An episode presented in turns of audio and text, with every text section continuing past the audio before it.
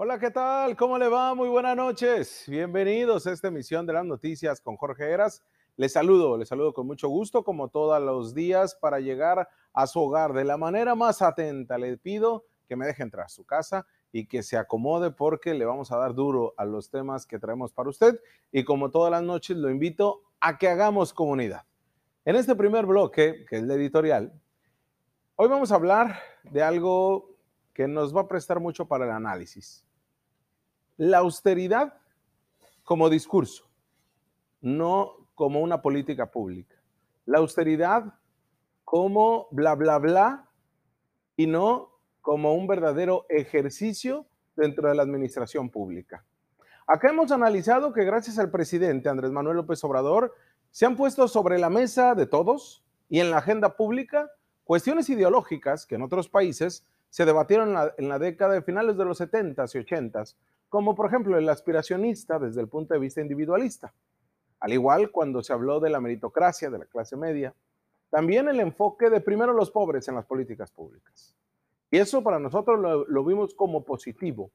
Acá les hemos dedicado editoriales a analizar la profundidad con elementos técnicos, políticos y con argumentos de expertos. Pero esa corriente ideológica que plantea la 4T de López Obrador, que no es la misma que la 4T de Bonilla o de la mayoría de los gobernantes morenistas en México, ni qué decir de los legisladores y regidores que no tienen ni idea de lo que significó el movimiento de regeneración nacional y lo que significa Morena ahora como gobierno y su 4T. Pues no tienen ni idea de los planteamientos estos políticos ahora venidos a ser de izquierda cuando antes bateaban por el PRI, por el PAN, por MC y por otros partidos, que se vale cambiar de partidos políticos, ¿sí? Se, vale reconocer que estaban en el error o que las políticas públicas no eran las mejores, pero cambiar de corriente ideológica está muy complicado. Pero dentro de estos planteamientos que se hacen, más a la de no robar, no mentir y no traicionar, hay cuestiones que se tienen que llevar a la profundidad, pero más allá del discurso político y cuestiones ideológicas, se tienen que incrustar en la, en la política pública y más cuando hablamos del presupuesto. Por eso no se deje engañar, señor, señora, joven, niños que me están viendo. En este México político nuevo, vino tinto, guinda, pues ni todos son López Obradoristas, ni todos son Morena. Por mucho que lleven el típico chalequito guinda o que se vistan de guayaberas o que para todo digan el nombre del presidente del país, no lo son. ¿Y por qué se los digo? Porque hay otro punto dentro de la agenda política del presidente, de Andrés Manuel López Obrador, como mandatario federal, que debe de ser parte de la agenda política y gubernamental de todo el país, ah, bueno, al menos de aquellos gobiernos emanados de Morena. Y es la famosa austeridad republicana. Hoy la vamos a analizar, sí, con cuestiones de profundidad, pero nos llevaría cinco editoriales seguidas a hablarlo, de lo, donde no es, llevan la austeridad republicana en Baja California, en Mexicali, en Ensenada, y lo que se tendría que hacer. Pero hoy vamos le dándole duro a este editorial. Porque ahorita les voy a demostrar cómo es que el término de austeridad, también los morenos, no digo AMLO, los que se dicen morenistas en el gobierno solamente lo utilizan de discurso. Y parte por una sencilla razón, muy sencillita. Y se lo pregunto incluso a usted. ¿Qué es para usted la austeridad? Y ahora vámonos más recio. ¿Qué es para usted la austeridad republicana? Pregúntese. Bueno, se la pongo más fácil. Para sencillos o para términos prácticos, la austeridad es tener sobriedad sin excesos en el gasto. Yo sé que usted, principalmente las madres de familia, que de verdad que se la rifan con el gasto en la casa, pero bueno, cualquiera que, hombres, mujeres, que la hemos sufrido cuando abres la cartera y pues ese billete de a 500 o de a 200 ya se convirtió de a 50 y de a 20, Sabemos lo que significa la austeridad y cómo eficientizar el gasto. Pero en términos gubernamentales, cuando la cartera está harto llena, ¿qué es lo que significa? Pues simplemente renunciar a gastar dinero en determinadas cosas de las que podemos prescindir con el objetivo de disponer ese recurso que es público y que no debemos de gastar en cosas banales o sin importancia para ejecutarlo en acciones sustanciales de gobierno, que en términos gubernamentales se trata de una disminución del gasto público gubernamental para reducir los déficits públicos en cosas que no van a impactar realmente en la vida pública de todos nosotros. Pero esto es todavía más complejo. Es más complejo de lo que parece porque también se requieren técnicos, se requieren administradores públicos en, las áreas gubernamentales para que esas cuestiones ideológicas las ejecuten, porque no el solamente decir vamos a tener austeridad quiere decir que es positivo para una sociedad o para el sector gubernamental, porque la percepción de austeridad o de lo que se debe de reducir en el gasto no es lo mismo para Juan que para Pedro. Y usted analícelo desde su casa. No es lo mismo para usted, señor o señora que me está viendo, que para su cónyuge o que para sus hijos. Lo que parece, porque lo he visto, para todos hay una concepción diferente de austeridad. Y eso está bien que pase en la casa, ¿no? Y eso lo analizamos nosotros y hay debate ahí entre usted. Pero cuando es del gobierno y cuando el presidente Andrés Manuel ya fijó una línea, ¿por qué los demás no obedecen? ¿Por qué todos simulan ser López Obradoristas y morenos y en la realidad hacen lo que se les da la gana cuando el dinerito se mueve por sí solo? Porque estoy hablando de que para esos López Obradoristas de ocasión, que casi casi le ponen una veladora en su casa con la imagen de AMLO, no significa lo mismo. Además no profesan la misma ideología.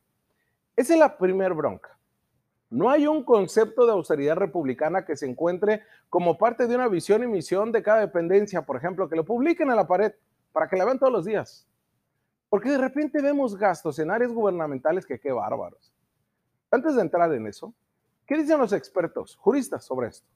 Por ejemplo, Rosalío López Durán, doctor en Derecho, catedrático de la publicó un artículo en la revista de abogados de la máxima casa de estudios llamado La austeridad entre el discurso político y la realidad en el que señala que las políticas de austeridad son respuestas gubernamentales para enfrentar situaciones crónicas y coyunturales de un país. Sin embargo, los resultados no siempre son los mejores. ¿eh?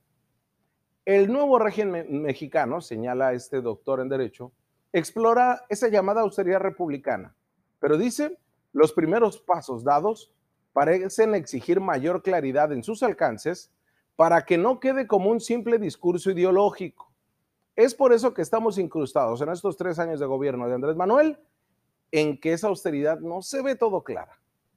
Se plantea tres tipos de austeridad. Una que justifica como una forma de eficiencia administrativa y de redistribución de la riqueza, los keynesianos. Otra en la que las medidas de austeridad se ven como una molestia transitoria que sí rinde frutos en el mediano plazo, pero a largo plazo no sabemos. Y hay una austeridad que yo veo muy común en Baja California. Y lo ven los tres poderes públicos. Es la austeridad simulada, en la que se impone un modelo a otros países y se publicita mucho su implementación y se habla de todo, aunque en la realidad no se aplica en el país propio, es decir, en la administración pública actual. El día de ayer yo les comentaba sobre lo que aprobó el Congreso del Estado a la Fiscalía que se trata de un recurso de 2.5 millones de pesos para 10 aparatos de refrigeración de 4 toneladas para el quinto piso del World Trade Center de Tijuana, el cual es rentado no por la Fiscalía ni por el gobierno del Estado, por nosotros, por usted y por mí, para que opere cómodamente la Fiscalía, bueno, una área de la Fiscalía, ¿eh? es el área FIFI, ¿no? Y así lo están haciendo desde el 2019 aunque el contrato está desde abril del 2020. Es decir, ya llevan más de un año con esas oficinas que nos cuestan a usted y a mí 3.7 millones de pesos mensuales. Se ha justificado que era eh, mejor este gasto que el anterior, pero pues Jaime Bonilla Valdés se agarró regalando edificios a doquier, este, pues, no se lo pudo dar a la fiscalía. Y ya sabían ellos que hacía un calorón, pues desde hace un año, ¿por qué hasta ahora lo están comprando? Ahí también se encuentran las oficinas de la Secretaría del Bienestar, Y sí, todos refieren que hace un calorón porque son ventanales, porque están en un quinto piso. Un, calorón de 30 grados centígrados. Que se vinieran a chambear acá a Mexicali, imagínense. Esos son de los gastos que uno no logra entender porque no se visualizan desde antes. El Poder Judicial también viven en la opulencia ciertos sectores, principalmente los magistrados. Mientras la raza, la base, pues tiene que estar apretaditos ahí en carpetas, entre archivos. La dirección de comunicación y se diga, la gozan. Pero la partida de viajes, por ejemplo, en 2020, que no se hizo, no se ejecutó como tal del Poder Judicial, la pudieron cambiar a otras áreas que ahora están exigiendo que se den. Se están peleando un presupuesto de 60 millones y ahora vimos de 7 millones para crear nuevas plazas, cuando saben ellos que no se puede. Pero el gobernador mandató que quiere más jueces a su nombre, bueno, a su designio, y ahora también el Poder Judicial se tira al piso. También el Congreso del Estado no tiene un presupuesto público. Es más, no, sabemos desde la legislatura 20, no sabemos en qué se gastan el dinero, ni las comisiones, ni nada. Sabemos cuánto dinero tienen, pero no en qué se lo gastan. No hay un presupuesto que sea amigable para todos, donde lo podamos revisar y ver punto por punto en qué se lo gastan. Ha sido a través de organizaciones de la sociedad civil que hemos desenmascarado y de trabajos periodísticos por transparencia que hemos podido observar eso. Le pongo un ejemplo de cómo no son austeros. Sus comidas en cada sesión del Congreso del Estado nos cuestan a usted y a mí. No sabemos cuánto dinero, no sabemos ni quién es el proveedor, pero tienen un buffet que envidiaríamos todos, pero no lo pagan de su sueldo. ¿eh? Los diputados dos veces al mes comen de lo lindo y lo pagamos usted y yo, para que algunos ni siquiera vayan a trabajar. Y en esa austeridad republicana que pregonan los morenos, y que antes lo tenía el PAN y que antes lo tenía el PRI de los diputados, ahora es Morena y desde la legislatura pasada no lo pagan ellos de su sueldo, ¿eh? lo pagan del dinero de las comisiones, que es un dinero público que se lo damos nosotros para que ellos chamben. La comida, ¿eh? Se la pagamos también nosotros. El Ejecutivo ni se diga. Pero bueno, la austeridad republicana hasta el momento adolece de una falta de claridad conceptual y operativa. Esa, esa austeridad de Andrés Manuel, que él lo pregona, pero los demás no obedecen. Como en la mayoría de los ejemplos de austeridad, hay un entramado ideológico que trata de convencer a la población en general para darle legitimidad. Pero no, no, no, no, no. Nosotros no la compramos. Que sean claros y transparentes para que nosotros creamos que hay verdadera austeridad. Vamos a una pausa y regresamos con más.